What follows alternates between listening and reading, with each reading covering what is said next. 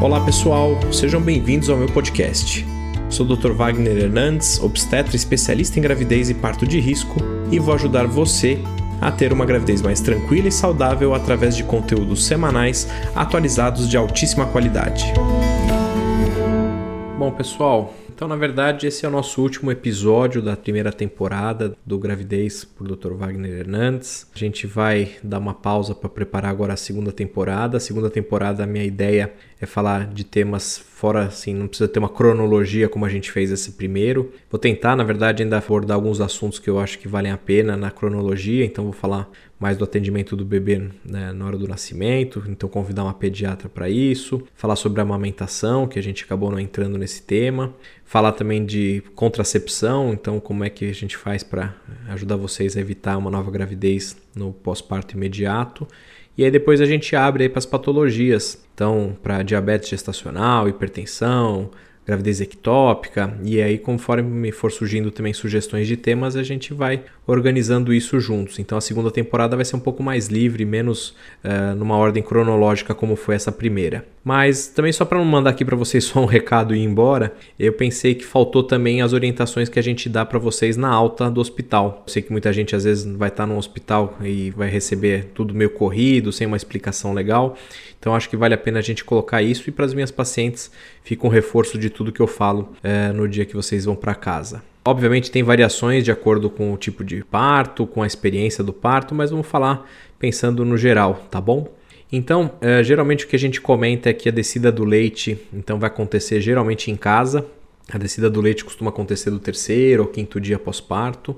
Geralmente na descida do leite as mulheres podem experimentar febre, tremor, uma temperatura elevada nas mamas, dor. Então, até uma sugestão que a gente costuma dar é para na noite, né, nas primeiras duas, três noites que for dormir aí do terceiro ou quinto dia, de usar um top mais apertado, caso você tenha tido um filho só para que o leite desça de uma maneira mais comedida, não desça muito leite, porque às vezes um bebê não vai dar conta de toda essa produção e isso pode acabar sendo bem desconfortável. Então, como eu falei, pode dar febre. Então, se você achar que está com febre, o que, que você vai fazer? Você vai tomar um antitérmico, vai tomar aí uma dipirona, um paracetamol, de acordo com a orientação do seu médico, e vai pôr o bebê para mamar. Se depois que o bebê mamou ainda tiver com a mama muito cheia, uh, além de usar esse top apertado, você tem que massagear justamente para não ficar empedrado nessa região. Existem vídeos aí na internet ajudando ajudando aí a, a, fazer essa ordenha manual. Usar a bomba pode ser pior, porque pode fazer com que o cérebro interprete que tem mais um bebê mamando e aí apesar de esvaziar naquele momento, acaba produzindo mais leite e aí não resolve a situação, tá bom? Então, em relação à amamentação, obviamente tem vários aspectos adicionais, mas é, geralmente essa é a primeira dificuldade que vocês podem encontrar em casa.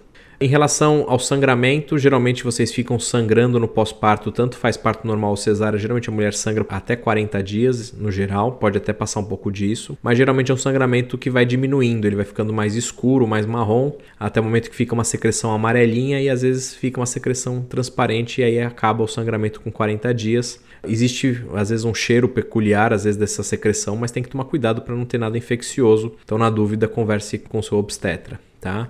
Uh, em relação aos, aos, pontos, aí depende né, da técnica que foi usada, se foi cesárea, se foi normal, se teve ponto ou não. Parto normal pode ter nenhum ponto.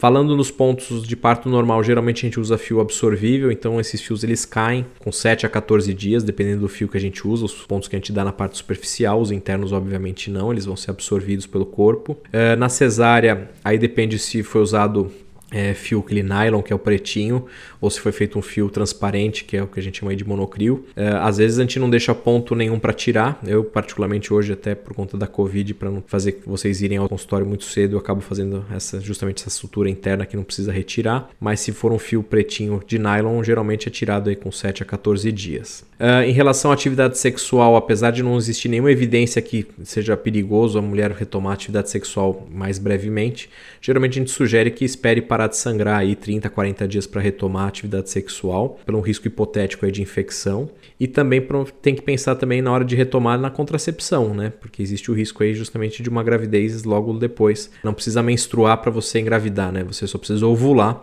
Obviamente a amamentação é um, fator de proteção. A gente vai comentar um pouco mais sobre isso no, no episódio aí da segunda temporada sobre contracepção. Mas, enfim, às vezes não dá para confiar só nisso. Então, justamente antes de liberar, é bom que vocês tenham em mente algum método para evitar filhos. Então, converse com o seu obstetra nesse retorno aí para que vocês possam pensar nisso. Justamente o retorno geralmente se faz comumente com 7, 10 dias, muitas vezes quando tem uma incisão cirúrgica para ser reavaliada, e geralmente com 40 dias, que é quando acaba o puerpério. Né? O puerpério acaba geralmente 6 semanas depois do parto, que é a hora que teoricamente todos os órgãos já voltaram ao habitual, com exceção da mama, que só vai voltar quando acabar a amamentação. Então, geralmente é isso que a gente programa. Como eu falei, nessa época de pandemia nem tenho feito retorno de 7 a 10 dias para não expor esses bebês aí a um, a um risco de infecção, mas é, esse é o padrão aí. Esse áudio vai ficar aí para sempre. Espero que a gente justamente viva momentos normais de novo. Então, fica mais ou menos essa programação para vocês aí conversarem com o obstetra de vocês. Em relação ao exercício físico, tanto no pós-parto normal quanto cesárea, a gente acaba pedindo para segurar um pouco e voltar com 30, 40 dias de atividade leve. Parto normal até daria para liberar, às vezes na mesma semana, mas as fisioterapeutas, a própria Karine que teve com a gente no outro episódio, ela prefere que dê um tempo para o períneo se acertar, sabe? Para a musculatura voltar ao lugar. Então ela mesma sugere 40 dias no pós-parto normal. Na cesárea também para dar tempo de cicatrizar tudo bonitinho. É importante dar uns 30 dias para exercício e fazer abdominal a gente até pede para segurar um pouco mais porque às vezes a pressão é muito maior na cicatriz. Em relação a pegar peso, né, no caso da cesárea, a gente pede para justamente evitar não pegar peso maior do que o do bebê, até uns 6 quilos a gente acredita que seja seguro. Isso dá uma liberdade de pegar, às vezes, um filho menor que vocês tenham. É, não existe nenhuma evidência que pegar o filho mais velho no colo depois do pós-parto cesárea tem algum risco maior de abrir os pontos, mas é bom evitar pelo menos os primeiros 15 dias, tá bom? A mesma coisa dirigir, às vezes vocês perguntam se podem ir dirigindo para consulta pós-parto. Teoricamente, não é um esforço tão grande. Mas de qualquer maneira, se puder pedir para alguém te levar, às vezes até pela sonolência que vocês possam estar, tá, de ter né, passado uma noite em claro, alguma coisa assim, mais desatentas pelo risco de um acidente. Então, mais cuidado com isso no transporte público tentar buscar os assentos prioritários, usar isso para não ficar forçando, né? Às vezes você está com dor, não está tão ainda recuperada para fazer esse translado aí, então cuidado com isso. Em relação às medicações do pós-parto imediato, geralmente a gente deixa sempre alguma medicação para dor. Então, geralmente a gente deixa algum analgésico, uh, um anti-inflamatório, principalmente nas cesáreas que tem um, um, desconforto um pouquinho maior. Geralmente as medicações que a gente prescreve no pós-parto, geralmente são medicações seguras para amamentação. Então, é, obviamente, se foi prescrito pelo seu obstetra, pode confiar e use se necessário. Né? Óbvio que também se você não tiver com dor e o seu médico falar que é só se necessário, pode parar antes do tempo.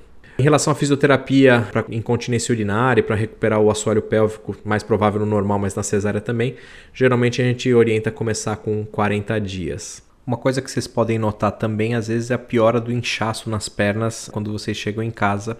É, isso acontece tanto por ficar mais tempo de pé e sentada, quanto também pela reabsorção de todo o líquido que estava extravasado aí pelo corpo de vocês. Então, primeiro esse líquido vai para as pernas, depois ele vai sair pela urina. Para isso, a meia elástica ajuda, a perna para cima, a drenagem linfática ou esperar. Então, geralmente demora para sair esse edema de 7 a 10 dias pós-parto, tá bom? Não tenham pressa, só cuidado para ver se não tem uma assimetria, ou seja, uma perna muito maior do que a outra, porque isso poderia ser um indicativo de trombose. Em relação às vitaminas que vocês usavam no pré-natal, geralmente a gente não deixa na maternidade, porque às vezes prende mais o intestino, e aí às vezes também já está tomando muitos comprimidos, mas geralmente a recomendação é que volte a usar a vitamina em casa da maneira que vocês usavam por pelo menos aí 40 dias pós-parto. A questão do intestino, como eu falei, às vezes também muitas de vocês acreditam numa crença de que só pode ter alta se o intestino funcionar. Isso é mito, tá bom? Então, se vocês não conseguiram evacuar, mas está se sentindo tudo bem, tudo em ordem, podem ter alta e evacuar em casa, que aí vocês se sentem às vezes mais à vontade. Mas também se acontecer de evacuar na maternidade, ótimo, uma coisa a menos aí para se preocupar. Quem teve parto normal e às vezes teve ponto lá embaixo, geralmente não existe perigo de romper os pontos por conta do esforço para evacuar, então fiquem tranquilas. Quem teve hemorroida tem que ter paciência, as hemorroidas podem inflamar depois do parto, principalmente no parto normal, mas depois melhora e geralmente, a maior parte das vezes, elas desaparecem, só fica só em casos bem graves e muitas vezes, a maior parte das vezes, não vai precisar de nenhum tipo de cirurgia, tá bom? Mas aí depois também eu vou fazer um episódio com um proctologista aí pra gente conversar sobre tudo isso. Vale a pena marcar o pediatra, geralmente, se vocês são orientados a marcar o pediatra em até 7 dias depois do parto. É, eu acho que quanto antes melhor para tirar as dúvidas, porque quando chega em casa parece que tudo muda, né? Então, isso é uma coisa que vocês já podem alinhar na consulta de pré pré-natal pediátrica também de ver como é que o profissional prefere que vocês façam aí para combinar esse retorno. Uma coisa que aí a gente também sempre alerta é a questão do blues puerperal ou da tristeza pós-parto, que não é a depressão pós-parto. Essa tristeza pós-parto, esse blues puerperal, ele acontece geralmente do quinto ao décimo dia de vida do bebê. Geralmente então vocês estão em casa, o leite desceu e aí acontece geralmente um choro uh, sem nenhum tipo de justificativa, um choro fácil, uma irritabilidade, enfim, é um conjunto ali de emoções que pode acontecer, durar ali às vezes até uma semana e depois isso passa completamente. A maior parte das grávidas, né, das puérperas, na verdade, vão ter esses sintomas. Então não se assuste, avise seu parceiro até para que ele seja mais compreensivo com você nesses dias aí que você talvez fique mais triste, aí mais é, chorosa, tá bom? Eu acho que do pós-parto o que eu tinha para comentar é isso com vocês. Obviamente tem muita coisa, isso é um breve resumo, mas acho que ajuda para quem não consegue ter essas orientações com calma no momento da alta. Como eu falei para vocês, espero que vocês acompanhem a nossa segunda temporada. Eu vou preparar aí tudo com calma, talvez a gente demore um pouquinho para regressar porque demanda tempo, né? E a vida aqui é corrida, mas a ideia é justamente também fazer com convidados e isso também vai exigir uma estratégia diferente. Então, se vocês tiverem alguma sugestão, pode mandar. Espero que vocês tenham gostado aí dessa primeira temporada. Espero ter ajudado muita gente. A gente teve aí mais de acho que 25 mil ouvidas aí, escutadas do nosso podcast. Acho que é um valor expressivo para uma plataforma que ainda está em crescimento. Então fico feliz, quem gostou indica aí para as amigas e espero encontrar vocês aí em breve na nossa segunda temporada. Enquanto isso, quem quiser ir vendo algumas dicas, algumas coisas novas, só acompanhar lá no Instagram, arroba Dr. Wagner Hernandes. Um grande abraço, pessoal. Obrigado mais uma vez aí pela audiência. Tchau, tchau.